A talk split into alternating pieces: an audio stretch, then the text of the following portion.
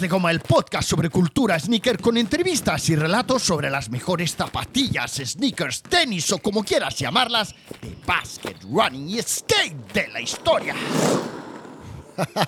Sí, claro, si has nacido más allá de los 2000, es muy probable que no tengas ni idea de cuál es el origen de las zapatillas Pro Model y ni tan siquiera se te haya pasado por la cabeza que las Shaq, las Penny o las Stan Smith se llaman así porque eran las zapatillas Pro Model Signature de jugadores de básquet o tenistas de élite. Pero no te preocupes, yo te entiendo, tú crees que las zapatillas con un nombre conocido delante o detrás, como por ejemplo las Nike eh, de Travis Scott o las controvertidas Adidas y Yeezy de Kanye West son invento de los artistas de música, pero todo esto proviene del tenis. Y si a ti, ochenter, boomer, generación X, millennial o Z, te interesa conocer la historia, presta atención que te la cuento ahora mismo. Coge silla y mantente en silencio que comienza el partido.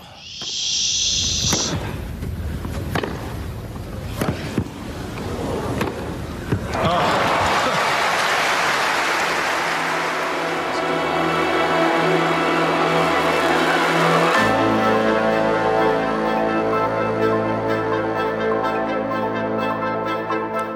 esto comienza ya por los años 40, cuando algunos emprendedores como Adi Dassler, fundador de Adidas, Onitsukaki Hachiro, fundador de Onitsuka Tiger, ASICS o Marquis Mills Converse, fundador de Converse, tratan de relacionarse con los mejores deportistas y equipos para darle visibilidad a su calzado deportivo, en algunos casos semi-artesanal, obtener feedback para seguir mejorando el diseño y construcción y ayudar a mejorar y alcanzar grandes éxitos deportivos que generen deseo de compra en torno a corredores, tenistas, jugadores de básquet o de fútbol.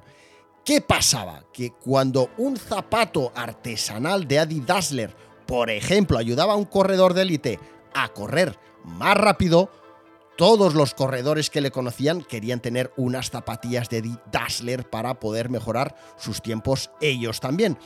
Pero cuando con el tiempo el negocio se fue ampliando, Adi Dassler necesitaba ser capaz también de cautivar a los consumidores, a los fans de un deportista, pero aquellos fans no sabían qué zapatillas estaba usando, por ejemplo, Bob Beamon o Lina Radke en los años 20. Los únicos que lo sabían, pues eh, eran sus competidores probablemente o las personas de su equipo, su entrenador y su entorno más cercano. De modo que la idea vino del el propio Dassler, quien no tuvo duda en que para que la gente pudiera interesarse en comprar unas zapatillas de su ídolo deportivo era que esas zapatillas tuvieran asociado el nombre del deportista a la zapatilla. Y esa misma zapatilla sería la que llevaría el deportista para jugar y ganar trofeos. Las primeras zapatillas con las que Adi Dassler decide dar este primer paso fue con unas zapatillas de tenis para Hans Han Nusslein en 1949, de modo que las primeras zapatillas Pro Model Signature de la historia fueron las Adidas Nublein. A lo mejor alguno, el listo de la clase, me dice, profe, profe. pues me la estoy dando aquí de profe, que sobrado. Bueno, a lo mejor uno me dice, oye, pero que no es verdad que las primeras zapatillas Pro Model Signature de la historia fueron las Jack Purcell de Beef Goodrich, fabricadas en 1935, pero no sería del todo correcto porque las zapatillas de badminton que utilizaba este hombre no se habían diseñado específicamente para este deportista, sino que era él el que las usaba, las popularizó y tiempo después la marca le pone el nombre del deportista a las zapatillas. O sea que un poco aprovecharon el tirón. Fue un poco lo mismo que hizo Converse también años después de que salieran las, primeras zapatillas Pro Model Signature, es lo mismo que hizo Converse con eh, Chuck Taylor, las zapatillas Primero se llamaban zapatillas Converse All Star y con el tiempo, debido a que Chuck Taylor las promocionaba, se las ponía, hablaba de ellos en los clinics e incluso ayudó a mejorar un poco el diseño, pues finalmente Converse le pone el nombre de Chuck Taylor a las All Star. Bien. ¿Por qué Adidas escogió a Hans eh, Han Nuslane? un jugador tres veces campeón del mundo de tenis, tal, tal, tal, y unas zapatillas de tenis en lugar de un corredor, un jugador de fútbol o uno de básquet. Muy fácil. Las zapatillas de running, de jogging, eh, por aquel entonces eran zapatillas de atletismo con clavos de hierro. Ojo, ojo, ojo. por lo tanto, no te las ibas a poder comprar para ir por la calle. Las de fútbol tenían tacos, lo mismo, ¿eh? Además, los futbolistas tampoco eran tan conocidos en aquel momento. Y el básquet todavía, bueno, todavía no había estrellas del básquet. De hecho, en el momento en el que sale la primera zapatilla Pro Model Signature al mercado, en el 49, es cuando se funda la NBA. Y tampoco nadie en aquel momento se hubiera puesto unas zapatillas de básquet, de lona o, de piel más tarde para ir por la calle. Pero oye, los tenistas tenían estilo, eran elegantes, sus zapatillas tenían suelas que podían servir para jugar a tenis y para ir por la calle, a trabajar, a dar un paseo. Y si aquellas elegantes y cómodas zapatillas de tenis blancas iban unidas al nombre del mejor tenista del mundo, bingo, negocio seguro. Y así comenzó la historia.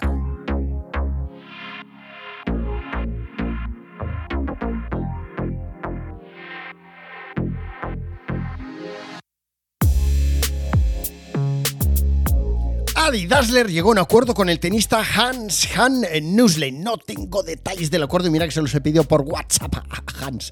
Y Adidas produjo las Adidas Nublane. Nublane, el nickname de Hans Han Nuslane, con un diseño específicamente desarrollado para las necesidades y gustos del tenista y de la marca alemanas. Unos zapatos deportivos de piel blanca, con sulas de cuero, con un decorativo troquelado ornamental de agujeros por ambos lados que servía para evaporar la humedad del zapato mojado, ya sabéis, un invento copiado de los zapatos de los campesinos, sin las tres bandas clásicas de Adidas porque Adidasler todavía no utilizaba ni tenía registradas las tres bandas que también utilizaban otras marcas como Carhu. Ya sabéis el acuerdo al que llegaron Adidas eh, y Carhu. Eh, bueno, ya os lo contaré si no os acordáis.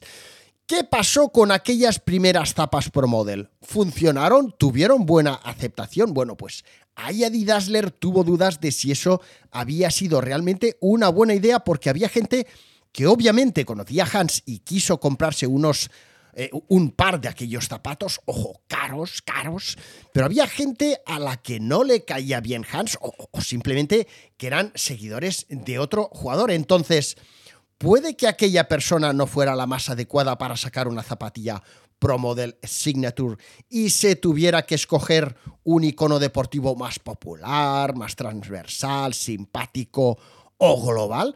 O bien, igual era mejor idea ponerle a las zapatillas el nombre de un torneo de tenis prestigioso, por ejemplo Davis Cup, pues Adidas sacó a la venta poco tiempo después ya con suelas de goma, las tres bandas perforadas lateralmente y punteras de goma, las mismas que se usaron para hacer eh, las Superstar tiempo más tarde, pues sacó unas Davis Cup, unas Adidas Davis Cup. También Adidas produjo las eh, zapatillas de tenis Wimbledon de eh, Wilhelm Bungert en el 79. ¡Ay, qué bonito! Y antes de que salieran al mercado estas Wimbledon, mediados los 60, llegó la etapa de las zapatillas de deporte Pro Model Signature con la firma el nombre y hasta en el caso de Adidas la imagen del jugador. Las conocidas Adidas Robert Hylett de 1964 que acabaron llamándose Stan Smith en el 72 debido a que el jugador Robert Hylett iba a retirarse y Stan Smith, aparte de ser un jugador carismático y, campeón, era norteamericano y a Adidas le interesaba mucho juntarse con norteamericanos para ganar cuota de mercado, negocio en los Estados Unidos. Nos encontramos, por tanto, en la primera etapa de lo que sin complicarnos la vida llamamos como zapatillas Pro Model o Signature, que sería esa zapatilla que tiene el nombre de un jugador y es su zapatilla exclusiva. Pero cierto es que una zapatilla Pro Model, el contrato, el desarrollo de una Pro Model se compone de varias características que pueden variar según caché del deportista, deporte o marca. O sea, hay niveles, como todo en la vida. Una zapatilla Pro Model puede tener un diseño o no desarrollado exclusivamente para el jugador o haberse rediseñado sobre la base de una zapatilla ya existente. Por ejemplo, las Converse Weapon no se, no se desarrollaron exclusivamente para Magic ni para Larry Bird, se desarrolló para un grupo de jugadores. Las eh, Adidas de Patrick Ewing se desarrollaron sobre la base de unas zapatillas ya existentes que modificaron y las Nike Air Jordan 1 eh, o las Air Jordan ya sabemos que sí que se desarrollaron desde cero. Esas zapatillas pueden tener el logo propio de la colección del jugador, o sea, del jugador, o no. Puede que eh, eh, esa zapatilla, volvemos a las Converse Weapon, no tenían un logotipo específico de Magic ni de Larry. Adidas sí que hizo un logotipo para Ewing. Eh, Jordan o Nike sí que hizo un logotipo para Jordan. Puede que sean unas zapatillas donde simplemente solo se ponga el nombre del deportista serigrafiado en el lateral. ¿Vale? No haya logotipo específico, pero ponga el nombre del deportista.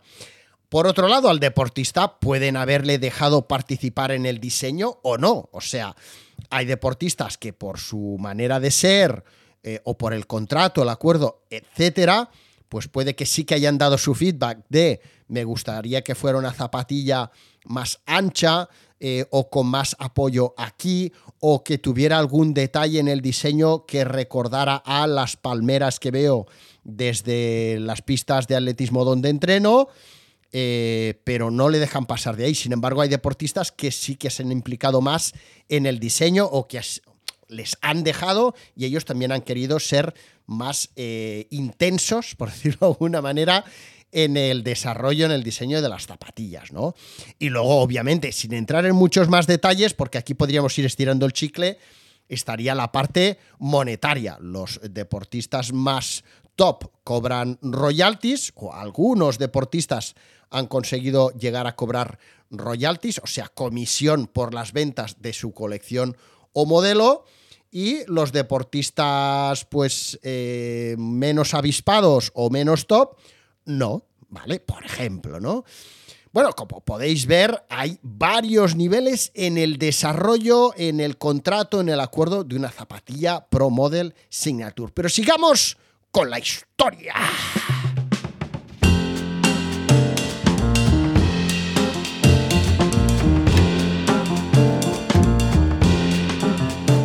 Tras el lanzamiento en 1949 de las Adidas Nublane, que fueron, tal y como ya os he contado, las que podríamos considerar como las primeras zapatillas promo de, de la historia, salieron, seguimos repasando, las Robert Highlight en el 64, ya las conocéis, ya conocéis su diseño, prácticamente idéntico a las Adidas Stan Smith que hoy en día eh, nos podemos comprar en cualquier sneaker store que las tenga.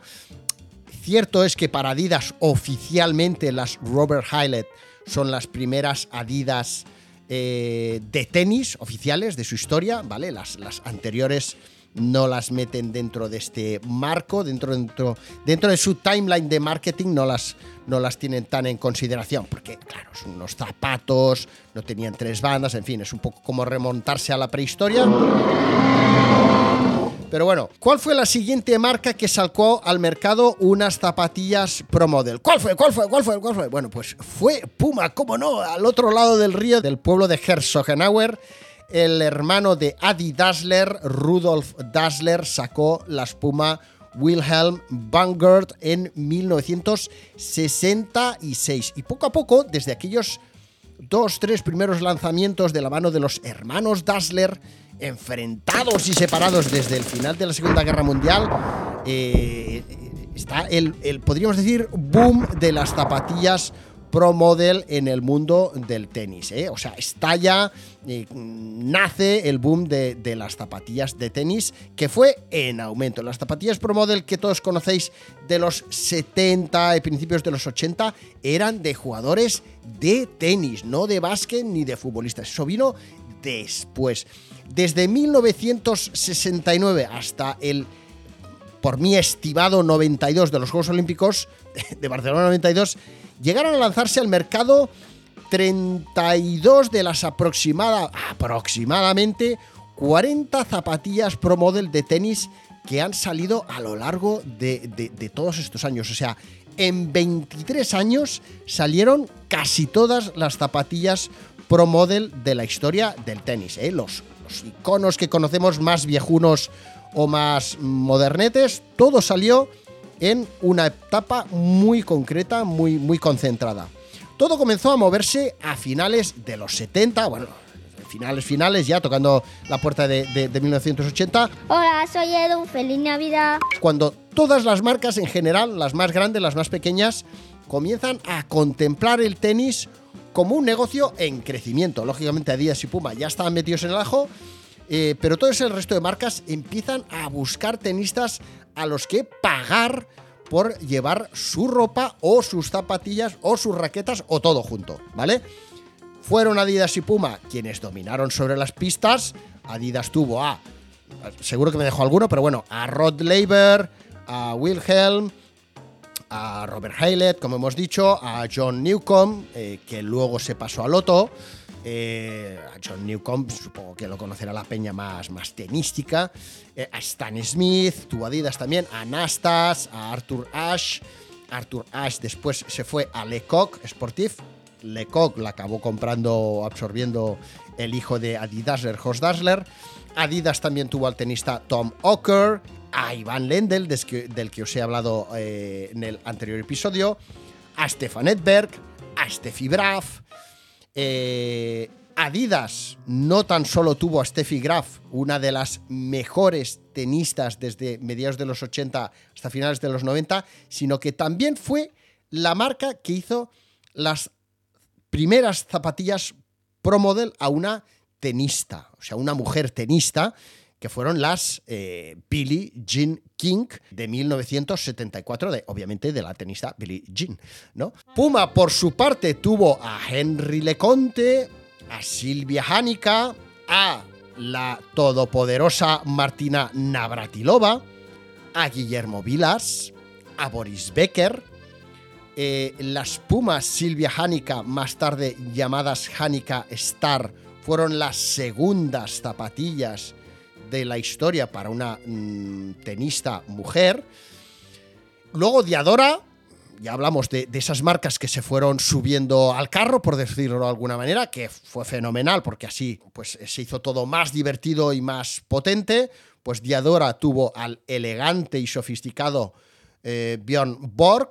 Recordamos que, que Björn Borg se retiró en el 82 con tan solo 26 años tras haber ganado 15 de lo que conocemos ahora como Masters 1000.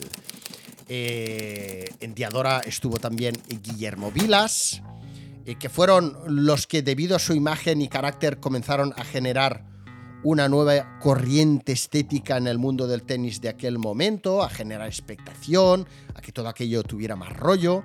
Lecoq eh, tuvo al espectacular, me refiero a estética, Yannick Noah, que eh, no fue tan campeón como, como un eh, Björn Borg, pero bueno, ganó el Roland Garros del 83.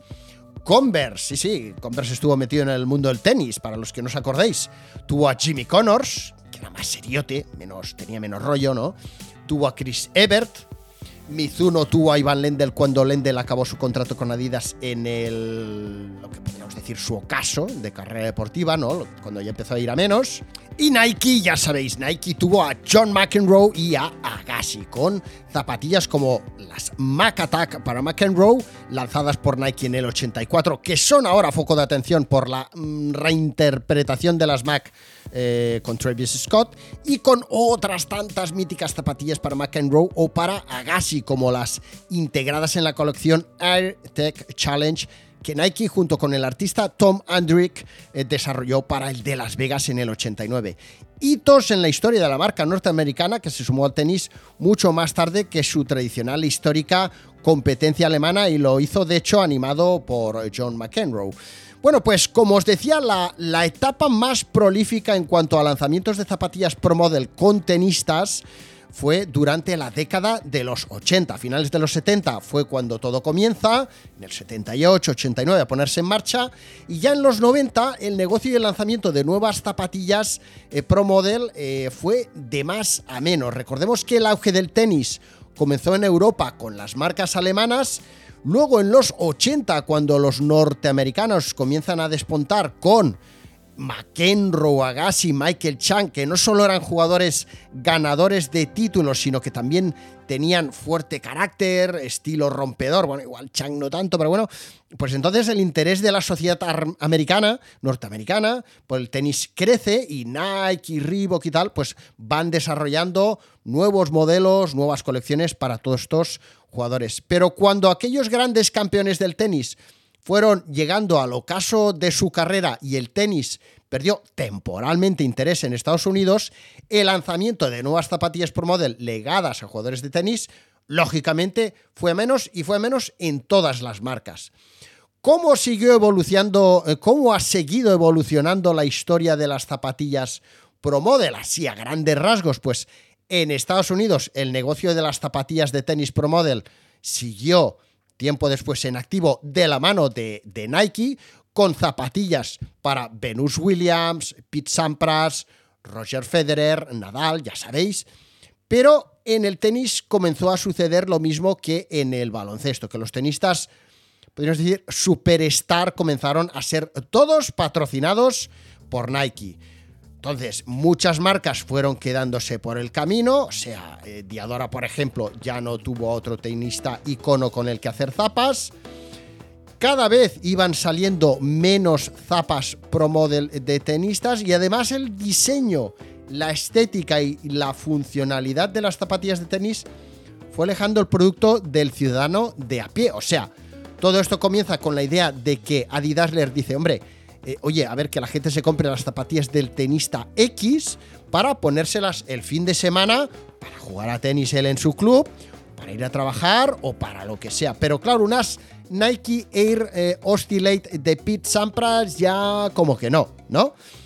Luego, paralelamente al mundo del tenis, a lo largo de los 80, 90, 2000, las marcas, una vez más, Adidas, Puma y después Nike, también fueron reforzando su relación con la cultura urbana, con, el hip hop, con la música, con la moda, para que estas zapatillas de deporte que se habían diseñado para correr, jugar a tenis, a baloncesto y tal, pudieran también acabar convirtiéndose en zapatillas pro model. Entonces, Adidas lo comenzó haciendo con su primera colección Adicolor, donde invitó a participar artistas, diseñadores y estudios de arte en la customización de alguna de sus zapatillas icónicas.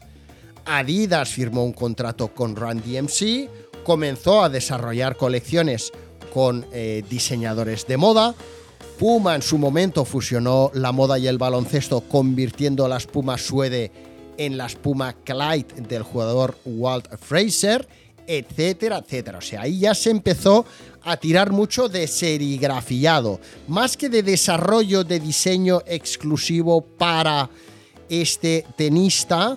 Lo que sí se hizo es aprovechar esas zapatillas, como digo, que eran de básquet o de running o de lo que fueran, eh, para, o de tenis, para que mm, el señor Clyde tuviera su nombre serigrafiado en el lateral, eh, los de Randy MC, pues eh, digamos que se las hicieran suyas como parte de su vestuario, etcétera, etcétera, etcétera. Hasta llegar a los 2000, donde actualmente los iconos que más zapatillas Pro Model venden son eh, no los tenistas, sino los artistas de música, para los que incluso se diseñan zapatillas o se reinterpretan zapatillas eh, con el objetivo de seguir vendiendo más pares de zapatillas. Es el caso de las Nike Mac Attack de Travis Scott. La zapatilla ya estaba diseñada, no se ha diseñado o, o se ha rediseñado